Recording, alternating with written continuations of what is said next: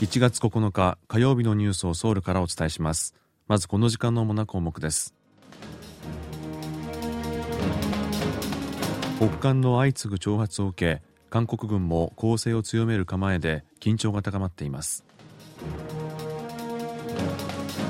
サムスン電子の営業利益がリーマンショック以降最も低い水準となりました。ソウルで最大10センチの雪が降る見込みです。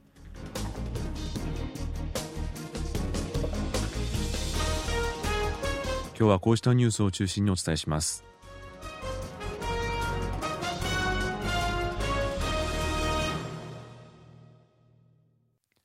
北韓が先週金曜日から3日連続で放射撃による挑発を行ったことを受けて韓国軍は南北軍事合意の中で干渉区域での敵対行為を禁じる条項を事実上破棄しました。韓国と北韓は2018年の9月に平壌で開かれた首脳会談に合わせて南北軍事合意を締結し陸上と海上空中での偶発的な衝突を防ぐための干渉区域を設定しました。ただその効力をめぐっては昨年11月に北韓が軍事偵察衛星を打ち上げたことを受けて韓国政府がまず飛行禁止区域の効力を停止しました。今回北韓が韓半島西の海ソヘ城で放射撃による挑発を行ったことを受け韓国軍は7日海上での効力もなくなったという認識を示しました。その上で合同参謀本部は8日に行ったブリーフィングで最近の放射撃による挑発を含め北韓はこれまで3600回以上軍事合意に違反したと指摘し敵対行為の中止区域は存在しないと宣言しました。これにより2018年に結ばれた南北軍事合意のうち韓半島の緊張を緩和するための条項は締結から5年4ヶ月で完全に効力を失いました。さらに韓国軍はこれまでのように北韓の挑発を後追いする形で射撃訓練を行うのではなく独自の計画に沿って実施することを明らかにしました。韓国軍が干渉区域での軍事訓練を再開すると宣言したことを受け国防部は南北軍事合意を全面的に破棄する場合は統一部など関係する部署との協議が必要だという認識を明らかにしました。この問題をめぐっては韓国軍が8日境界線付近での敵対行為を禁じた南北軍事合意の効力がなくなったと宣言したことから軍事合意自体が事実上破棄されたのではないかという指摘が出てきました。国防部の報道官は9日定例の会見で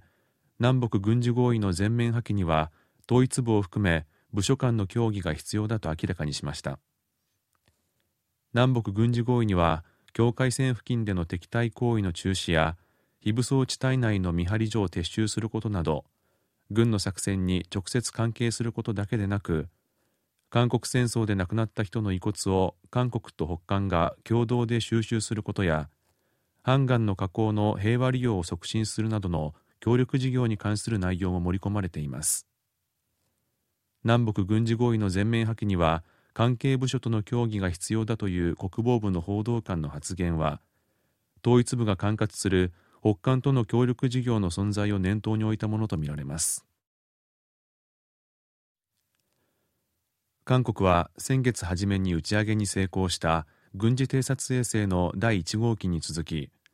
2025年までに追加で4機を打ち上げ宇宙からの独自の偵察システムの構築を目指していますがそのうち2号機と3号機は今年打ち上げられる見通しです。防衛産業庁は8日軍事偵察衛星の2号機を4月に3号機を11月にそれぞれ打ち上げる予定だと明らかにしました。防衛産業庁では現在の衛星1機の体制に比べて北韓の核やミサイルによる挑発の動きをより素早く察知できるようになるとしています。打ち上げはアメリカ・フロリダ州のケープカナベラル宇宙軍基地で行われアメリカの宇宙企業スペース X のロケットファルコン9が使われるということです。2号機と3号機は合成開口レーダー型の衛星で地上に向けて照射して跳ね返ってきた電磁波を解析するため夜間や悪天候でも高解像度のデータを収集することができます。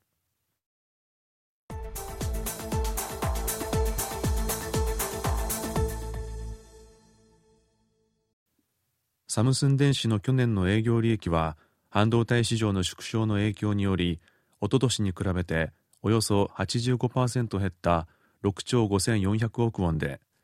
ここ15年で最も低い水準となりました。サムスン電子は9日去年の決算の速報値を発表しました。それによりますと去年の営業利益は6兆5400億ウォンでおととしに比べておよそ85%減少したということです。また去年の売上は258兆6000億ウォンでおととしよりおよそ15%減りました。サムスン電子の年間の営業利益が10兆ウォンを下回ったのはリーマンショックに見舞われた2008年以来15年ぶりです。一方去年の暮れには業績が回復傾向を示していて去年10月から12月期の営業利益は前の3ヶ月より15%以上増加しました。サムスン電子は去年の4月以降25年ぶりとなる半導体の減産に踏み切り需要の減少に対応してきました。去年10月からは減産による価格の上昇や需要の回復によって在庫が減ったことにより営業利益が伸びたものとみられています。業界では今年は世界的に半導体の需要が回復するという見通しが出ています。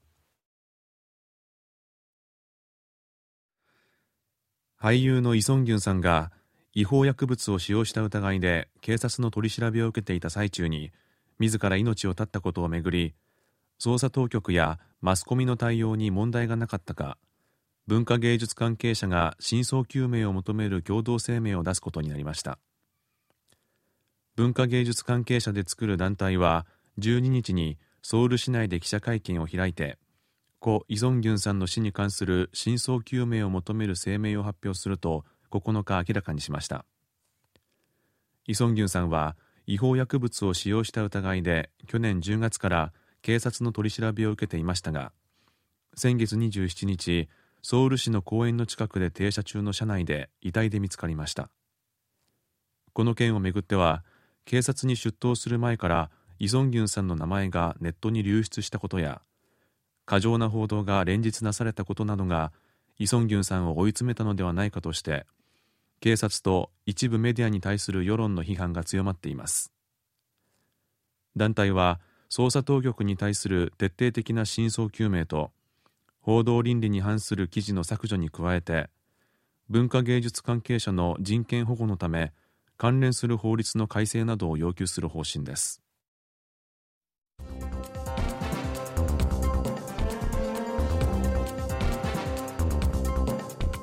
こちらは韓国ソウルからお送りしているラジオ国際放送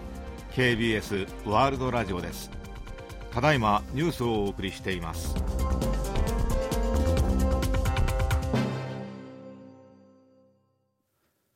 ソウルでは9日から10日にかけて最大10センチの雪が降る見込みです。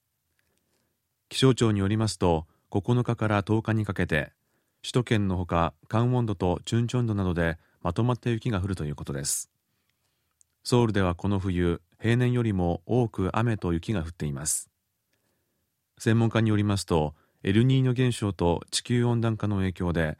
韓半島周辺の海面水温が平年よりも高くなり韓半島西の海ソヘ上で低気圧が発達しやすくなっていることが最近の大雪の原因になっているということです。今年の冬のみかんの価格は去年より30%近く高騰しここ27年で最も高くなりました。みかんの小売価格は今月5日の時点で10個あたり4318ウォンで1年前と比べて30%近く値上がりしています。これは集計を始めた1997年以降最も高い価格です。去年の夏梅雨の長期化でチェジュ地方での日照量が減少し出来の良いみかんの出荷量が減ったことが影響しているということです。以上イジンヒョンがお伝えしました。